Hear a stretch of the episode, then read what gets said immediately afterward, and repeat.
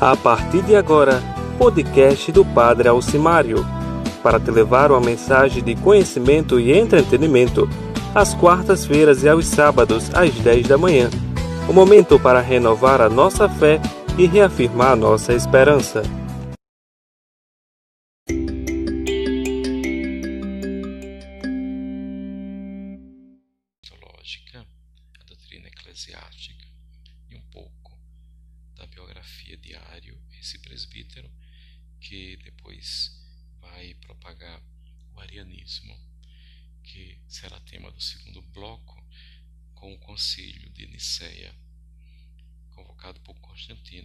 325. Em um tempo muito forte e evolutivo para a Igreja Católica, neste desenvolvimento da doutrina eclesiástica, marcado profundamente por este homem, este presbítero, heresiarca Ário, condenado, é, fruto do concílio, das decisões conciliares. As lutas teológicas neste período superam e muitas precedentes, seja pela sua amplidão, que seja pela sua importância. Duram desde o início ao final do período que nós estamos vivendo, terceiro e quarto século, e constitui, pelo menos para o Oriente, a característica principal. Essas batalhas é, tocam os pontos mais importantes da fé e manifestam divergências ideológicas profundas entre grupos partidários e seguidores. Todas as camadas da população cristã foram envolvidas, mas é por considerar particularmente que estas lutas contribuíram muito ao fato de que o poder estatal do império, transformado cristão, como nós sabemos em 313, intervém diretamente nas controvérsias religiosas, quase Constantino assumindo também o papel de bispo, ou se não do papa, fazendo sentir às vezes, em maneira decisiva, o peso da influência imperial. Contrastes teológicos assumiram frequentemente o caráter de lutas pacíficas. Os concílios ou as reuniões sinodais, quase sempre é, nestes dois séculos, convocadas pelo Império, dos quais os pontos controversos foram discutidos a fundo e posteriormente decididos. Por sorte, a luta suscitou dentro da Igreja um grande fortalecimento das forças espirituais e chamou a recolher as melhores engenharias para defender, explicar e desenvolver os dogmas. O período áureo da literatura patrística é ligado aqui estreitamente pelas controvérsias teológicas. Ponto de vista dos objetivos dessas controvérsias e lutas, defesas ideológicas, é, podemos classificar em três principais grupos. O primeiro grupo, representado pela questão trinitária, preste bem atenção, a formação da Santíssima Trindade, que é feito esse primeiro grupo por duas fases.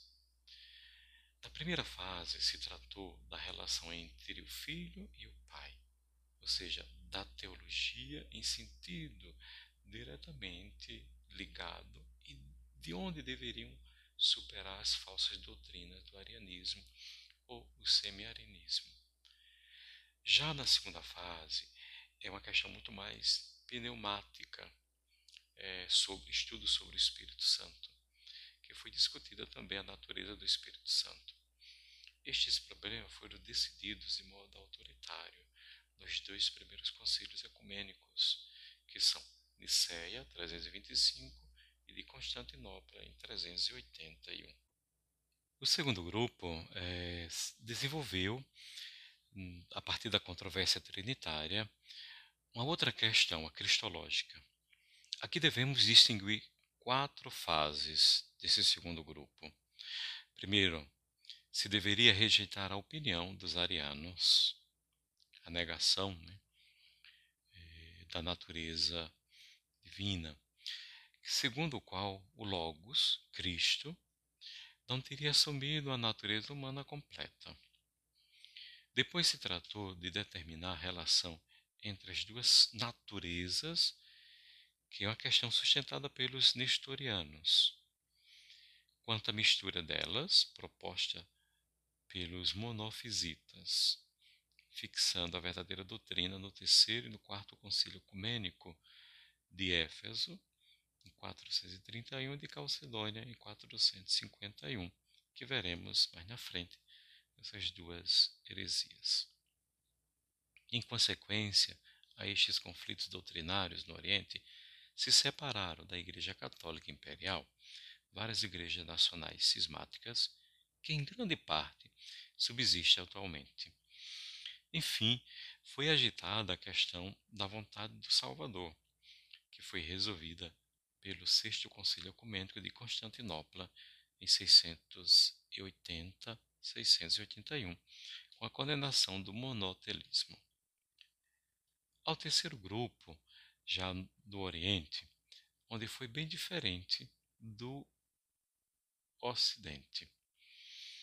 Prevaleceram interesses práticos religiosos, reacendendo quase contemporaneamente a disputa cristológica, a controvérsia antropológica e agora a soteriologia, é, a disputa soteriológica, que respeitava a condenação, que respeitava, aliás, a condição original do homem, as consequências do pecado original e a relação entre graça e liberdade. Os adversários para combater neste campo foram os pelagianos e os semi-pelagianos. A luta principal contra tais heresias foi sustentada por Santo Agostinho, no escrito Doctor Gratiae. Quem era Ário? Ário nasceu na Líbia pelo ano 250, filho de Amônio. Nas disputas religiosas que eclodiram no ano 306 em Alexandria, era a capital do Egito, de início apoiou o partido de Melício e Licópolis, mas depois se reconciliou com o patriarca Pedro de Alexandria, o oponente de Melício, que nomeou Ário como diácono. Então Ário ele mudava de partido de constante, constantemente, dependendo onde estaria mais cômodo e onde encaixaria também os seus interesses. Depois, novamente, Ário se opôs a Pedro, a quem já tinha sido aliado, por seu tratamento com Melécio e seus seguidores. Foi excomungado como consequência é, deste mudar de postura e mudar de posições. Após a morte de Pedro, o patriarca Áquila perdoou, lhe ordenando presbítero no ano 313 e o incumbiu numa igreja, né, o nomeou na igreja no local chamado de Bálcalis.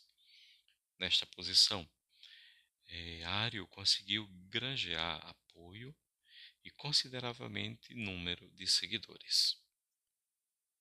Chegamos ao ano 318 uma eclosão de novo importante nesta disputa entre Ário e o patriarca, dessa vez Alexandre I. Os relatos sobre o episódio têm suas contradições, mas todos concordam que o patriarca Alexandre, ao saber que havia na cidade grande respeito pelas novas visões de Ário sobre a Santíssima Trindade, o atacou em assembleia pública de presbítero. Então Ário acusou-o de ser culpado dos erros de Sabélio, o sabelianismo, que veremos, e se esforçou para defender suas próprias opiniões, sustentando que o Filho de Deus foi criado por Deus antes da existência do mundo e do tempo, por um ato do livre-arbítrio de Deus e do nada. Assim, o Filho de Deus foi, é, foi não era uma criatura, foi gerado, é uma geração. O Filho não existiu desde toda a eternidade e, consequentemente, não era perfeitamente igual ao Pai, embora tenha sido elevado muito acima de todos os homens. Né? Então a gente percebe que há uma, uma procedência, não é? um saindo do outro, mas um sendo diferente do outro. Algo que veremos mais na frente sobre essa questão do filioque. Ário foi em exílio na cidade de Ilíria, onde se exilou.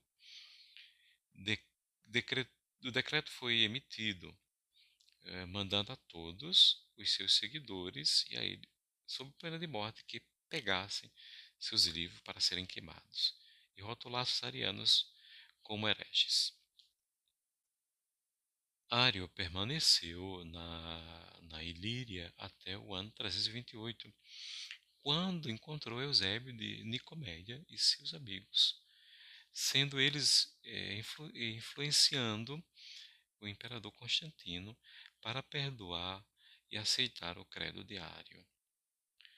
Em consequência, Ário foi revocado, saído do exílio, pela graça do imperador, e em 330 teve audiência é, particular com o imperador Constantino, a quem apresenta uma confissão de fé que consistia quase inteiramente de passagens bíblicas e aparentemente confirmou a representação que Eusébio deu de suas opiniões. Tendo sido enganado o imperador Constantino, concedeu a Ário a permissão para voltar a Alexandria. E no ano 331, na sua chegada Atanásio, que veremos também depois outro defensor e atacante é, dos hereges. Apesar das ameaças de Eusébio e das ordens é, rigorosas do imperador, recusou-se a receber Ário na comunhão da igreja de Alexandria e novos surtos ocorreram na cidade. Eusébio, que era o principal apoiador dos arianos, havia segurado a ascensão de Ário na Síria e lá fez um sínodo em 335 e fez com que esse sínodo depusesse e tirasse do, do da, da, cátedra eh, Atanásio. Mas outro sínodo realizado no mesmo ano em Jerusalém revogou a sentença de excomunhão contra Ário e seus amigos. Temos agora, entrando na questão, o arcebispo de, o arcebispo de Constantinopla, que foi de 314 até 337, que até aí se recusou a reconhecer Ário como membro da igreja. Recebeu ordens do imperador para lhe ministrar no domingo seguinte a Sagrada Comunhão e reintegrando Ário no seio da igreja. Quando chegou o dia, Ário, acompanhado de Eusébio e os outros amigos, fez uma espécie de triunfo pelas ruas da capital até a igreja. Mas, no caminho à igreja, Ário desmaia e de repente morre. Seu cadáver foi encontrado sem vida por seus amigos e, em seguida, sepultado. Sua morte repentina, naquele lugar, naquele momento, que ia receber a comunhão, deu origem a várias suspeitas e suposições. Aqueles mais ortodoxos consideravam eh, este, esta morte repentina diário como julgamento direto do céu, enquanto seus amigos supunham que ele tinha sido envenenado pelos seus inimigos. Ário deve ter morrido com idade muito avançada, já que era chamado, nos escritos de velho, Ário, no momento que começou suas disputas com o arcebispo Alexandre e estava, sem dúvida, desgastado e exausto pelas lutas contínuas às quais sua vida tinha sido. Chegamos ao segundo bloco e agora vamos diretamente à doutrina ariana, é, culminando no Concílio de Nicéia, primeiro concílio ecumênico da Igreja Católica, do catolicismo, do cristianismo, no ano 325.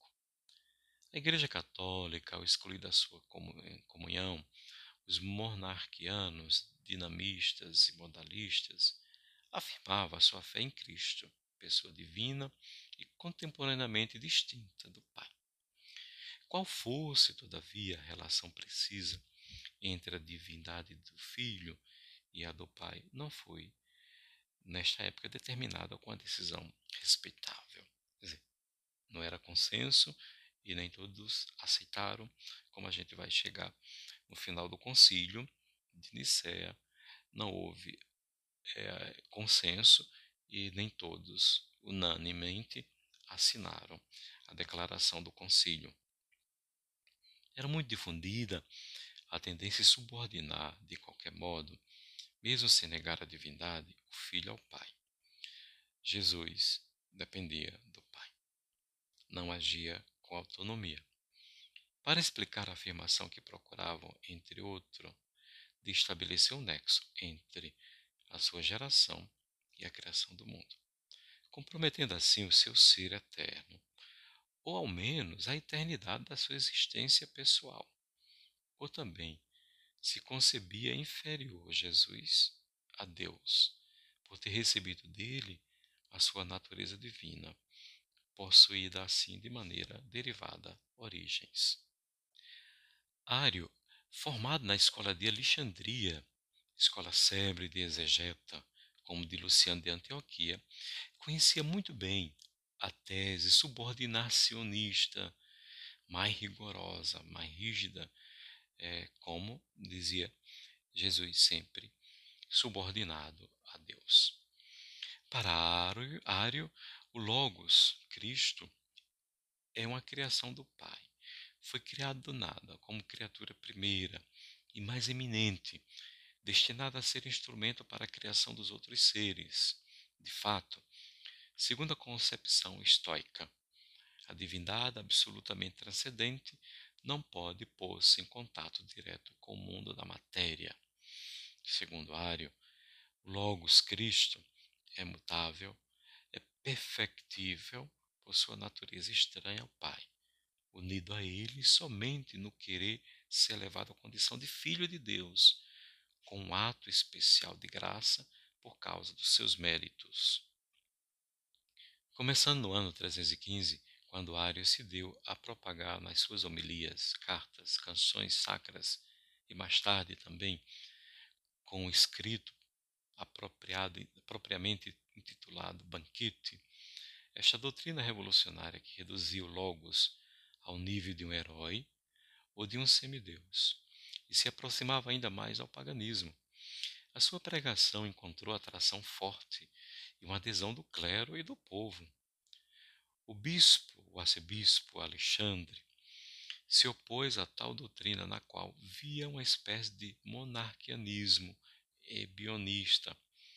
Fracassado todo o esforço para tirar Ário do seu erro, Alexandre, arcebispo, num grande sínodo com cem bispos egipcianos, aconteceu, acontecido em Alexandria, 318, expulsou Ário da comunhão eclesiástica junto com seus adeptos, dois bispos, seis padres e seis diáconos.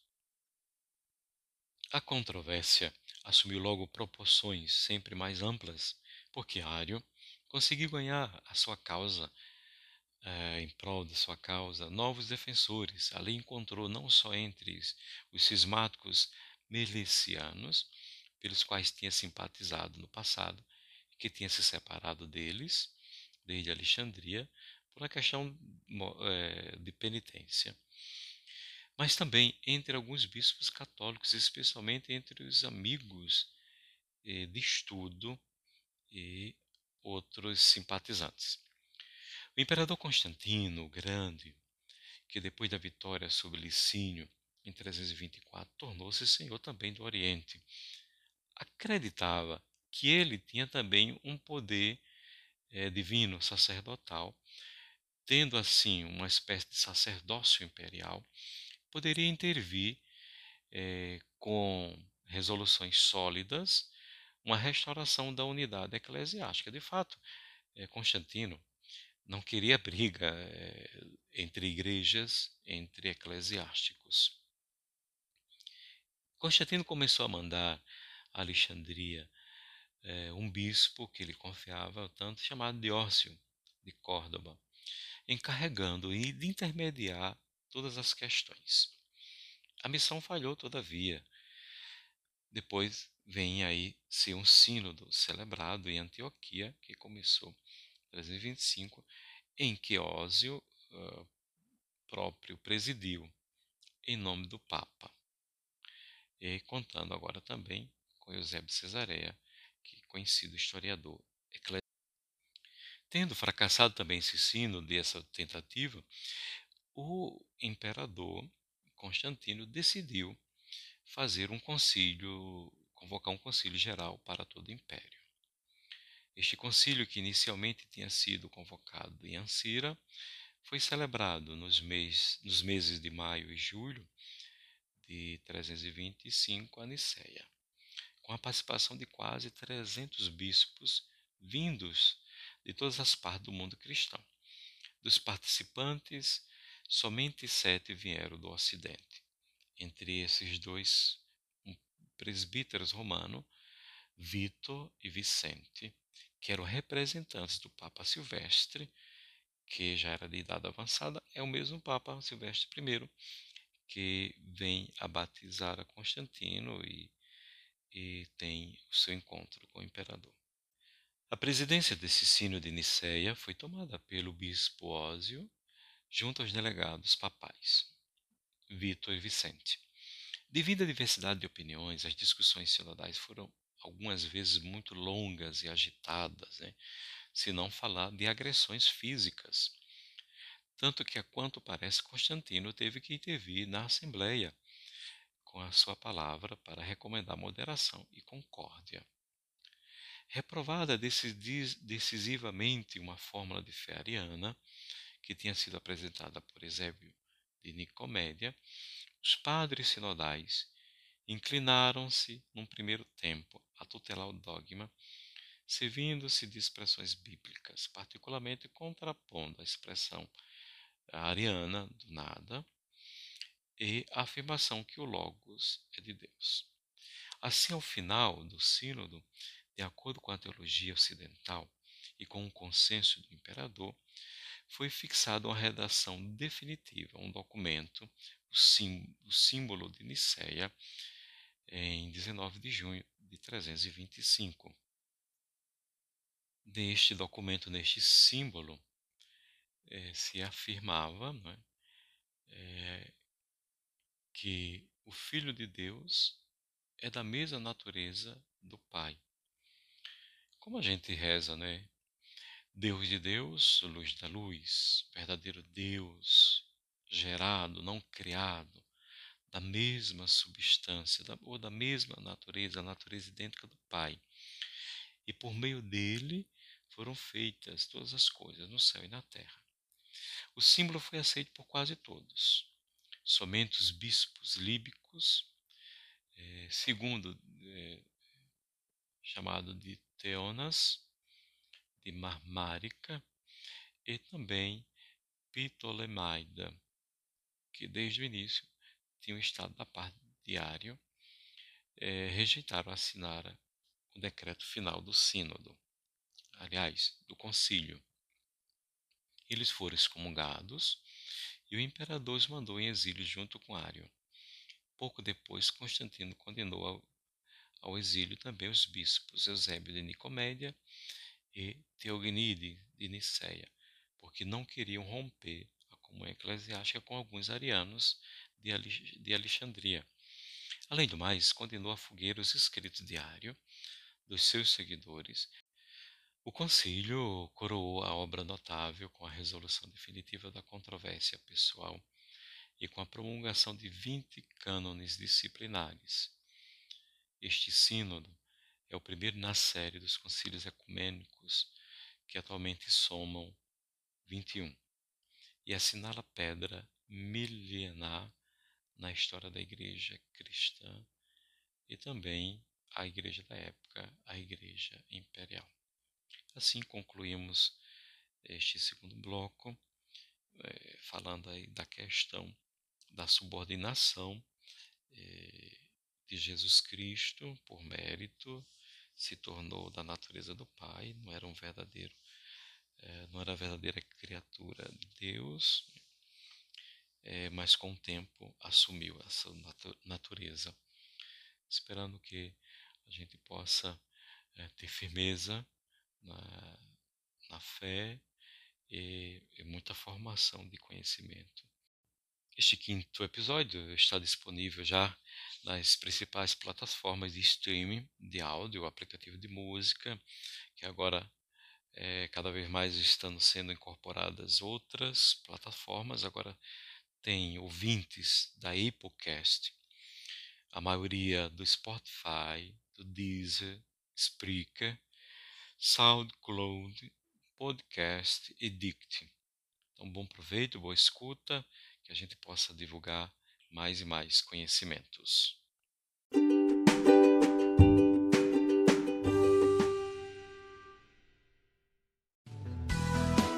Você ouviu o Alcicast, o podcast do Padre Alcimário. Siga-o nas redes sociais Instagram e Twitter, arroba PE.